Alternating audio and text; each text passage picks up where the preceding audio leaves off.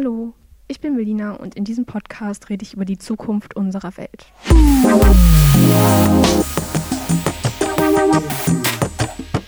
Salon 5. Als erstes möchte ich über ein paar Dinge reden, die in Zukunft zu Problemen werden könnten. Da wird zum einen der Klimawandel. Viele von euch wissen wahrscheinlich, dass die Erde immer wärmer wird.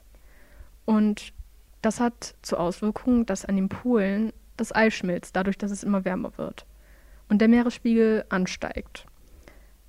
Auch haben wahrscheinlich auch viele bemerkt, dass es keinen richtigen Winter mehr gibt. Also dieses Jahr und ich glaube jetzt letztes Jahr auch ist ein bisschen Schnee gefallen, aber ich finde, richtigen Winter kann man das eigentlich nicht nennen, da der Schnee auch eigentlich sehr schnell wieder verschwunden ist. Also es gab wirklich wenige Tage, an denen der Schnee wirklich liegen geblieben ist und ansonsten war es halt einfach nur kalt.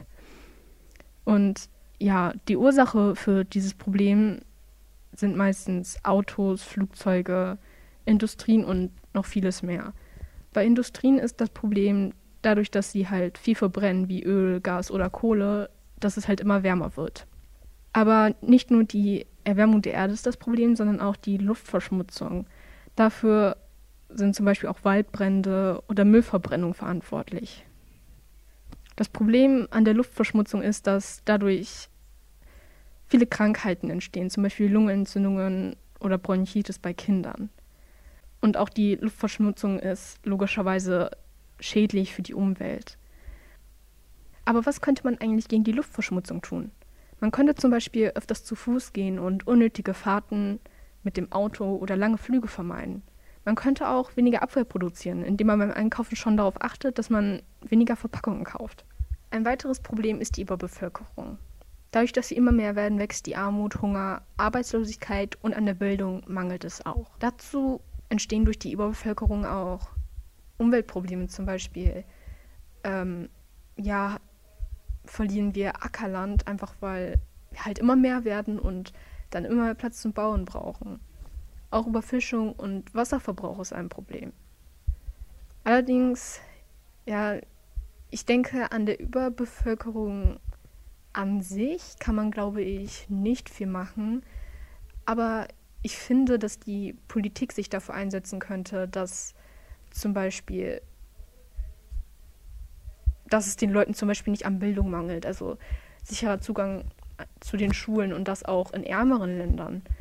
Außerdem könnte die Politik auch die Armut bekämpfen. Aber es gibt auch gute Sachen, die uns in der Zukunft erwarten. Zum Beispiel, wie wir jetzt schon merken, gibt es in der Medizin viele Fortschritte. Zum Beispiel können Krankheiten schneller erkannt werden und somit kann man sie auch schneller heilen.